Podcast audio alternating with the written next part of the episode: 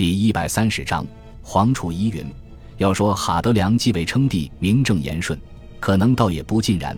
关于图拉真立哈德良为皇储一事，其中还有其他曲折的隐情。不过，哈德良很可能是在继位之后才知情的，或完全不知情，其缘由容后再讲。据说，在图拉真死之前，曾考虑过不立哈德良，而改立他人为皇储。图拉真欲立之人，是他一直信任的部下普利斯库斯。普利斯库斯是图拉真身边著名的将军。学者以及法学家，他年纪比哈德良要大许多，至少也有十几岁。他的资历更高，性格更成熟稳重。更为关键的是，他深受元老院的拥戴，而且是图拉真扩张主义最大的拥护者之一。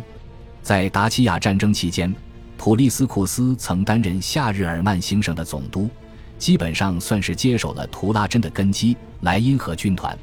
要说图拉真为什么会想要立普利斯库斯，其实也很好理解。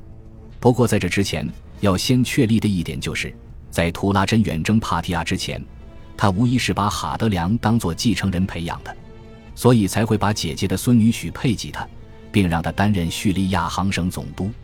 然而哈德良什么都好，就是有两点对于图拉真来说有点差强人意。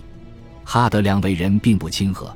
有时甚至给人感觉有些不易亲近，他十分谨慎，毫不张扬，但是同时也少了些图拉真的魄力。他虽然兴趣广泛，但是却不喜交友。他恪守职位，公私分明，喜好行善且嫉恶如仇，显得不通人情。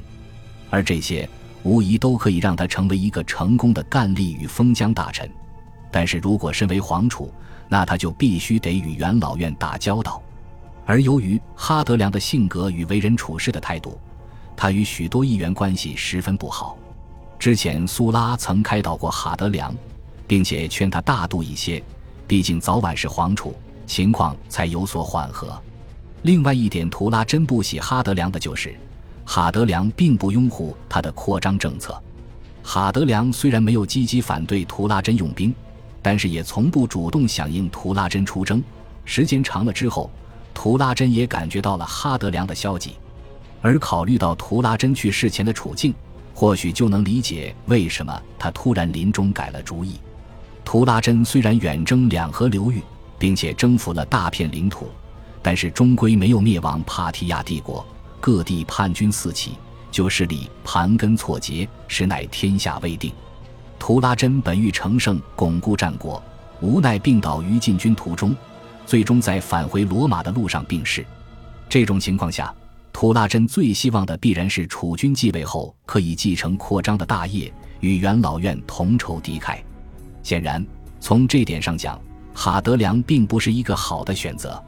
因为有这些因素，所以图拉真立储一事亦十分曲折。哈德良在图拉真死前三天便收到了自己被立为皇储的信件，但却不是正式立储的法律文件，仅仅只是一封报喜的消息而已。而据说三天之后，图拉真在弥留之际，曾经把普利斯库斯叫到床边，对他说：“如果我死了，我把帝国的所有行省都交付于你。”随后，图拉真便咽气了。感谢您的收听。喜欢别忘了订阅加关注，主页有更多精彩内容。